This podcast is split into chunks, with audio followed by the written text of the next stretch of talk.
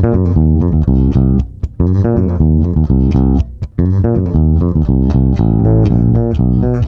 sollte viel öfter einen Mutausbruch haben.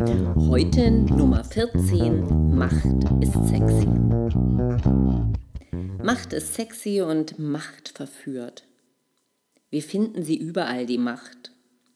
Im Job, in der Politik, aber auch auf der Straße. Macht wird immer ausgeübt, wenn Menschen zusammen leben, zusammen agieren. Wir mögen es gut finden oder auch nicht. Doch ist sie denn wirklich böse, die Macht? Viele wollen sie und dennoch hat sie keinen so guten Ruf. Brauchen wir sie also überhaupt? Fragen über Fragen.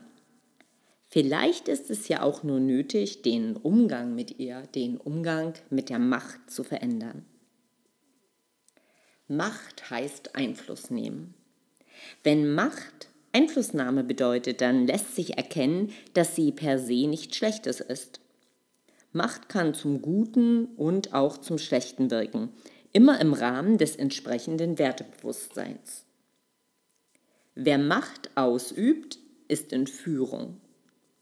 In Beratung und Coaching treffe ich auf Menschen, die es genießen, ihre Gestaltungsmacht als Führungskraft oder Manager einzusetzen. Ja, und ich kenne sie auch, die selbstverliebten Egozentriker, mit einem anderen Machtverständnis. Wer Macht nur ausübt, um dem Selbstzweck zu dienen, der begeht ganz klar Machtmissbrauch. Und dann gibt es ja auch noch diejenigen, die den Schritt in Führung und oder auch Management überhaupt gar nicht erst wagen, weil sie vielleicht keine Macht ausüben wollen, weil sie es ablehnen oder sich nicht trauen. Dabei gibt es sie, die gewaltlose Macht. Keine Führung ohne Macht. Führung braucht Einflussnahme und damit Macht.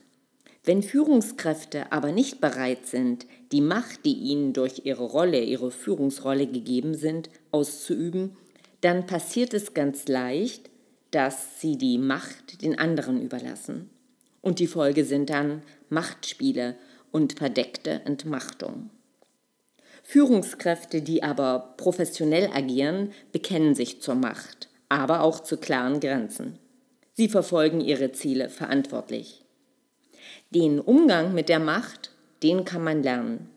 Ein Sparingspartner oder Coach an deiner Seite kann dich dabei unterstützen. In jedem Fall macht es Sinn, wenn du dich als Führungskraft oder Manager oder auch Unternehmer immer wieder selbst reflektierst.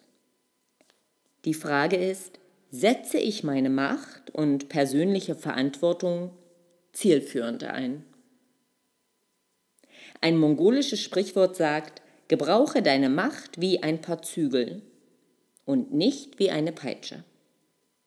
Nutze also deine Machtquellen, ich sage nur Mut, denn sie potenzieren deine Wirksamkeit.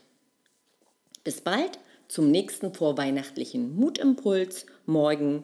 Hör gern wieder rein und diskutiere mit mir unter www.mut-ausbrüche.de. Und wenn es dir gefallen hat, dann sage gern Danke mit einer 5-Sterne-Rezension und oder auch Bewertung auf iTunes.